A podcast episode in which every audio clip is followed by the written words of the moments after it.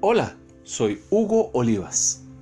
Cierto hombre, al dirigirse a su trabajo, veía todos los días un perro en malas condiciones en el patio de una casa cercana. Tenía el pelaje sucio y lleno de nudos. Aquel perro daba lástima. Estaba encadenado a una estaca, de manera que podía correr en un gran círculo. Pero el césped había desaparecido y solo había suciedad. En los días de lluvia, el patio se convertía en un enorme lodazal, en el que el perro se sentaba, de modo que el barro le llegaba hasta las ancas.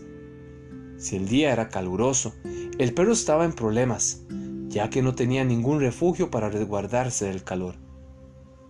El hombre tenía la esperanza de que como se acercaba el invierno, sus dueños le comprarían una caseta.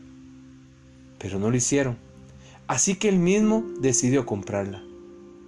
El domingo siguiente encontró una en un mercadito de segunda mano.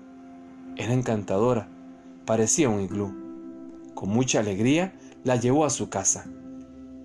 Al día siguiente pasó a la casa donde estaba el perro y le dijo al dueño que le había comprado una caseta al animal pensando que le, le sería útil. El hombre la aceptó gustosamente y la colocó en el patio. Cada mañana, cuando el hombre pasaba, mantenía la esperanza de ver al perro descansando dentro de la caseta, pero yacía en el polvo y cuando llegó el invierno se mantenía echado sobre el lodo. Pasó un año después de que el hombre le compró la caseta que estaba en una esquina del patio, ofreciendo refugio y alivio, pero el perro no le hacía caso alguno.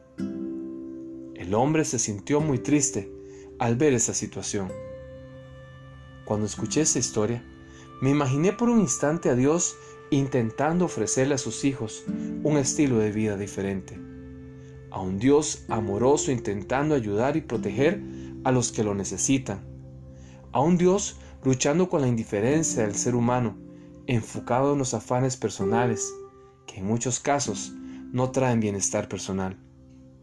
El Salmo 32, 7 dice, Tú eres mi refugio, tú me protegerás del peligro y me rodearás con cánticos de liberación.